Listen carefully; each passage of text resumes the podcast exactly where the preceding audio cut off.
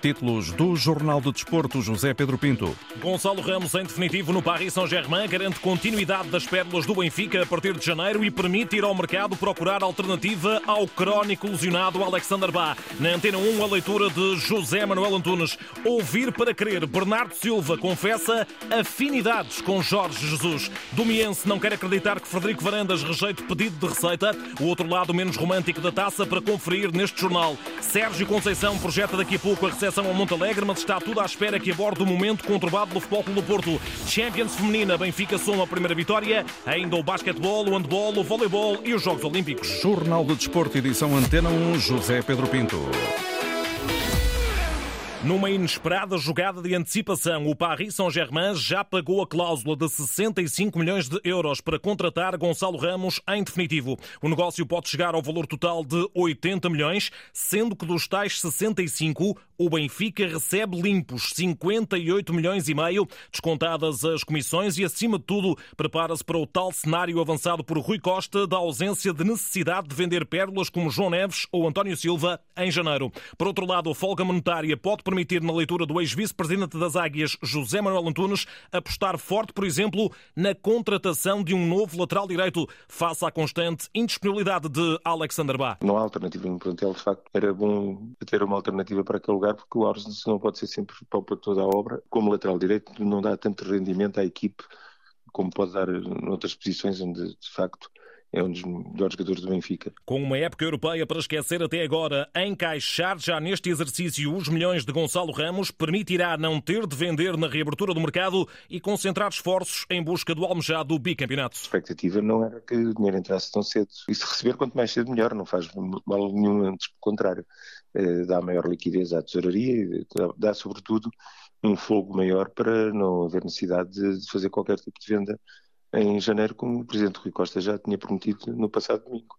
E isso, de facto, são, são notícias agradáveis. Nós uhum. podemos manter o plantel na busca do principal objetivo da época, que é vencer 39 Campeonato Nacional. Por fim, um desafio lançado a José Manuel Antunes. Opção de recuperar Gonçalo Ramos caso o PSG não o quisesse e até porque não há sucessor à altura do Algarvio no plantel ou manter António Silva e João Neves? Neste momento preferia manter o António Silva e o, e o João Neves.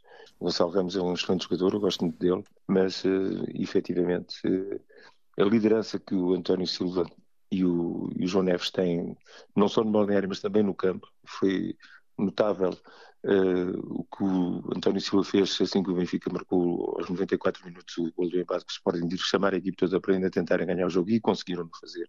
De facto, deveu-se a ele essa força, esse ânimo nesse sopro final do jogo, uh, de facto, e são dois meninos que nasceram no nosso clube, tal como o Gonçalo também, mas o Gonçalo já saiu e nós devemos ter essa nostalgia sempre em relação aos jogadores que saíram. José Manuel Antunes, esta manhã na Antena 1. A saída de Bernardo Silva no verão de 2014 rumo ao Mónaco pode bem ter sido um dos maiores erros históricos do Benfica. Quem o assume é o próprio protagonista dessa transferência. Pode ter sido um mau negócio, sim, porque podia ter, podia ter dado outro proveito, não só financeiro, mas também desportivo. Se calhar poderiam ter ficado comigo pelo menos 3 ou 4 anos, da mesma forma que o Mónaco ficou, e depois de terem-me vendido, se quisessem na mesma, por um valor bastante superior. Portanto, talvez sim. Bernardo saiu em rota de colisão com as ideias de Jorge Jesus, figura com a qual, pasme-se, confessa agora ter até algumas afinidades. Eu até diria que somos, eh, de certa forma, parecidos, porque, porque é um treinador que bastante ofensivo, que gosta de pressionar e que, portanto,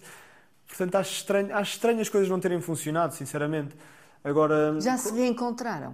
Uh, não, não. Bernardo Silva, em entrevista à RTP, ele que voltou a admitir a possibilidade de voltar à luz sem que o salário represente um problema, a vontade superará tudo. Eu gostava. Isto é um negócio que tem de haver duas partes envolvidas, portanto, eu quero. Se, se na altura o clube me quiser, obviamente que as coisas vão acontecer. Bernardo Silva, um livro aberto. Na preparação para o jogo da taça frente ao Famalicão, sábado na luz às 8h45 da noite, Roger Schmidt volta a não contar com Alexander Bá. O dinamarquês para mais duas semanas. Kokshu e Bernat correm para a recuperação recuperação plena e podem vir a ser opção frente ao Fama. O outro lado da Taça de Portugal, para lá do romantismo da visita dos mais pequenos aos grandes nestes 16 avos de final, é assumido na Antena 1 pelo Domiense do Campeonato de Portugal, que domingo estará em Alvalade para defrontar o Sporting. O jogo de uma vida no plano emocional, mas do ponto de vista financeiro, a dura realidade de que este tipo de encontros muitas vezes não traz grandes dividendos. O presidente do clube da localidade de Dume, Mário Paulo, confirma que enviou já a Frederico Varandas um pedido para a cedência da parte leonina da Receita, explicando ao jornalista Walter Madureira como se processa a engenharia financeira desta prova da Federação. Depende depois dos custos que o próprio Sporting tenha, porque entramos aqui de forma tripartida, não é, não é, não é bipartida. A Federação também tem um terço e, portanto, depende dos gastos depois que o próprio, claro que um jogo feito no, no, em Alvalade não custa o mesmo que feito aqui em Dume, portanto, não, nem tenho a noção dos custos de polícia, de policiamento, de, dos stewards, não é? é? Tudo isso entra para as contas e às vezes o que dá, o que eu tenho ouvido os outros clubes dizer é que, de facto, às vezes não sobra, pouco sobra, não é? E houve um clube agora aqui da, da nossa, da nossa divisão que, que disse que até jogar com grande que ainda lhe provocou um prejuízo. Uh, eu não conto com prejuízo, somos muito comedidos nas locações uh, e como temos a receita televisiva, não conto com prejuízo, mas, mas gostaria de contar com, um pouco mais. Né? Uma coisa é certa, uma nega de varandas deixaria Mário Paulo profundamente desolado, até porque só com o aval verde e branco é que a operação ajudará ao orçamento do clube. Triste fico, magoado não. Triste fico, porque para toda a gente é importante o dinheiro, mas para eles de facto é, uma, é um jantar eh, da equipa ou do clube, para nós é muito importante, era muito importante esta, esta ajuda, era mesmo muito importante nesta fase. Dentro das quatro linhas que não se espera um Domiense sem personalidade, bem pelo contrário. Nós somos tão pequenitos, o momento está a ser vivido com muita tranquilidade, nós sabemos o nosso lugar, está a ser vivido com tranquilidade, mas com muita alegria, como se fosse, digamos, a verdadeira festa da taça. Para nós é quase como se fosse a final da taça, porque é uma oportunidade de jogar com um clube grande, é uma oportunidade para os nossos meninos jogarem contra os seus próprios ídolos. E será que os jogadores do Domiense já disseram a Mário Paulo com quem quererão trocar de camisola? não, não, mas certamente muitos deles têm os seus, os seus ídolos e certamente quererão, já terão na cabeça deles com quem vão trocar as camisolas, mas não dizem. Mário Paulo, presidente do Domiense, na Antena 1, antes desse jogo com o Sporting marcado para as 6 da tarde de domingo. A esta hora deveria ter já terminado a conferência de imprensa de Sérgio Conceição no lançamento do jogo de amanhã frente ao Montalegre, mas, tal como tem sido habitual, a presença do treinador perante os jornalistas voltou a atrasar. Inicialmente agendado para o meio-dia, o lançamento do jogo foi adiado para daqui a pouco, às 12h45, com a enorme expectativa para perceber se Sérgio Conceição vai emitir opinião sobre o conturbado momento que se vive para os lados do Dragão ou, tal como fez Pep na gala Quinas de Ouro na noite de segunda-feira, irá remeter-se a um silêncio sepulcral. Continuamos atentos a esse sinal do Olival, caso haja em tempo útil presença de Sérgio Conceição na sala de imprensa do Centro de Treinos do Futebol do Porto. Estaremos também em direto para acompanhar essas declarações.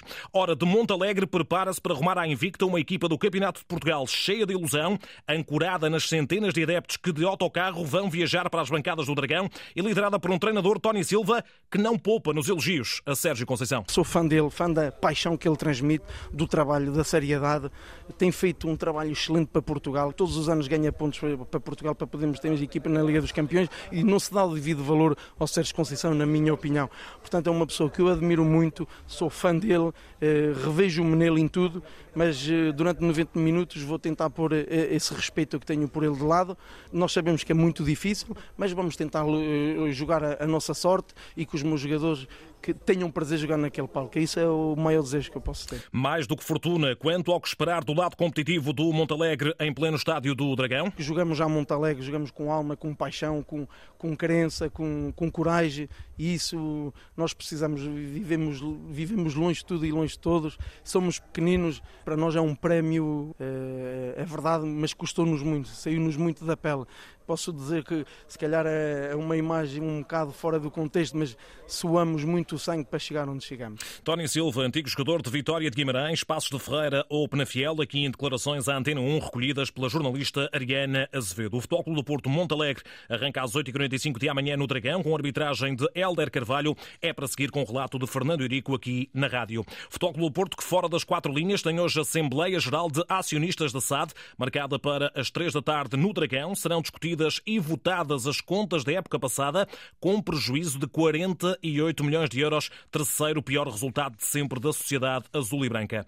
A arbitragem nacional está de luto com o falecimento de José Luís Tavares, ex-árbitro, mas acima de tudo considerado um dos melhores presidentes da história da Comissão de Arbitragem, na altura sob a égide da Liga. Tavares faleceu aos 87 anos. A Federação decretou um minuto de silêncio em todas as competições que organiza, com destaque para a Taça de Portugal entre hoje e domingo, bem como a Liga nos jogos de acerto de calendário da Segunda Liga deste fim de semana, em memória desta referência da arbitragem nacional. Champions Feminina, o Benfica somou a primeira vitória à segunda jornada, recebeu e bateu as suecas do Rosengard por 1-0 com um golo solitário de Kika Nazaré. No outro jogo, a Eintracht Frankfurt perdeu com o Barcelona por 3-1, uma derrota das alemãs aliada a esta vitória frente ao Rosengard, que deixa a treinadora Filipe Patão esperançosa quanto às contas do apuramento. Era decisivo, eh, precisávamos de receber o Frankfurt em igualdade pontual, eh, sabíamos da importância disso. O Frankfurt acabou por perder com o Barcelona, portanto, eh, vamos receber em nossa casa a poder passar para a frente e a poder estar em segundo lugar, que é o grande, o grande, o grande objetivo que nós temos para esta fase de grupo. Todos os pontos vão ser essenciais para podermos terminar no, no lugar que tanto desejamos. Kika Nazaré fez o gol da vitória das Águias ontem e se ilusionada a escassos dias do derby frente ao Sporting para o campeonato. Logo se vê, não sei, não sei, logo se vê, mas, mas é pensar no positivo e daqui para a frente é trabalhar e, e descansar da melhor forma possível, porque domingo há já um jogo importantíssimo e vou fazer tudo, obviamente, eh, para, para estar apta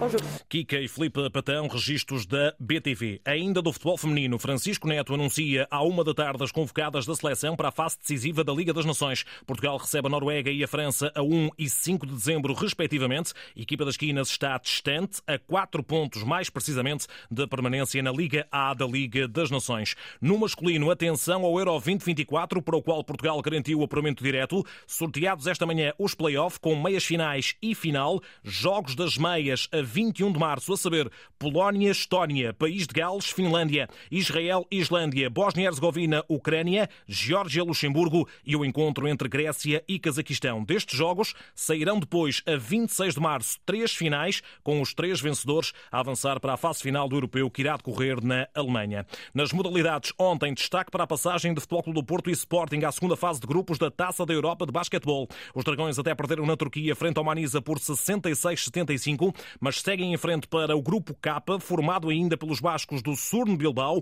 pelos alemães do Göttingen e pelo Balkan, conjunto búlgaro, que foi derrotado pelo Sporting 90-72. Os Leões avançam para o Grupo L, vão defrontar os turcos do Bakshir College, os lituanos do Ionava e os polacos do Legia Varsóvia. Hoje, Liga dos Campeões de Handball. O Futebol Clube do Porto, em busca de cimentar lugar de acesso aos oitavos de final, recebe o Montpellier e depois da derrota em França por expressivos 35-24, uma diferença de 9 pontos, os Dragões querem mostrar outra face. Garantia do lateral cubano dos portistas, Pedro Valdés. Acho que nos faltou querer mais, lutar um bocadinho mais, se calhar. Vamos fazer muito melhor aqui em casa, vamos a lutar por esses pontos aqui em casa, que, que pronto, a nossa casa temos que mandar nós. O Futebol Clube do Porto Montpellier arranca às 7h45 no Dragão Arena Champions, mas de voleibol, com o tetracampeão nacional Benfica. A arrancar hoje a campanha na prova desta temporada, os encarnados de Marcel Matz estão na Alemanha para defrontar o Berlin Recycling. É a principal competição de clubes do mundo. O Berlim já é uma equipe que vem há muito tempo jogando esse, esse tipo de competição, né? faz um investimento focado na Alemanha e na Europa. A gente é um pouco mais verde aí com relação a isso, né? tem menos, menos aparições na Liga dos Campeões na fase de grupos. É, mas está bem preparado. Já na Taça Challenge, é em casa, frente aos gigantes italianos do Monza, que o Sporting tenta começar a abrir a porta dos oitavos de final. Primeira mão dos 16 avos frente aos transalpinos, para a formação que é comandada por João Coelho. Dispensam apresentações, discutem uma das melhores ligas do mundo. Vão-nos trazer muitos problemas também, mas a equipa tem a ambição de, e a ousadia de querer afrontar esse favoritismo e, e de se bater de igual para igual. O Sporting Monza arranca às sete e meia da tarde no pavilhão João Rocha. No basquetebol feminino, Eurocup, fase de grupos. Hoje, o Gdessa recebe as alemãs do Kelt no Barreiro às 8 e um quarto da noite. 15 minutos mais tarde arranca a recepção do Benfica às escocesas do Caledonia Gladiators. A menos de um ano dos Jogos Olímpicos, Maria Martins é a principal referência do ciclismo de pista português. Em plena fase de qualificação para Paris 2024, a ciclista acredita que vai estar na capital francesa e espera igualar ou até melhorar o sétimo lugar alcançado nos Jogos de Tóquio. Estamos a meio do, do, do, da qualificação, portanto, são dois anos, o ano foi feito e, e penso que foi bem feito por isso. Uh, estamos confiantes que, que estejamos em, em, Paris em agosto. Tenho o objetivo de igualar ou melhorar o, o meu resultado que fiz em Tóquio, que foi, que foi diploma olímpico com sétimo lugar. Uh, sabemos que é exigente, mas, mas eu acho que a exigência dá-nos dá competência e responsabilidade e eu estou motivada para, para me preparar da, da melhor na minha, na minha melhor versão até lá e depois até, é, é conseguir já com dois bronzes em mundiais de elite e três em europeus, também na estrada tem estado em destaque, sendo a primeira portuguesa a participar no World Tour pelas belgas de Deusnik. Todavia, é nas pistas que Maria Martins mantém o foco. Gostava de continuar na, na mesma a fazer a estrada, porque é um complemento também para a pista, mas, mas este ano tive, tive algumas dificuldades, sendo eu uh, uma, uma, uma, atleta do, do World Tour este ano. Um, e a equipa pronto, também nos dá outra, outra responsabilidade, temos mais pressão da equipa, mais calendário e senti que este ano não foi tão, tão útil para a, para a pista, portanto para o ano se calhar vou, vou focar um bocadinho mais para a pista, se visto que é os jogos. As prioridades de Maria Martins no fecho deste jornal. Edição José Pedro Pinto. Acompanha a informação desportiva, está em permanência na net em desporto.rtp.pt.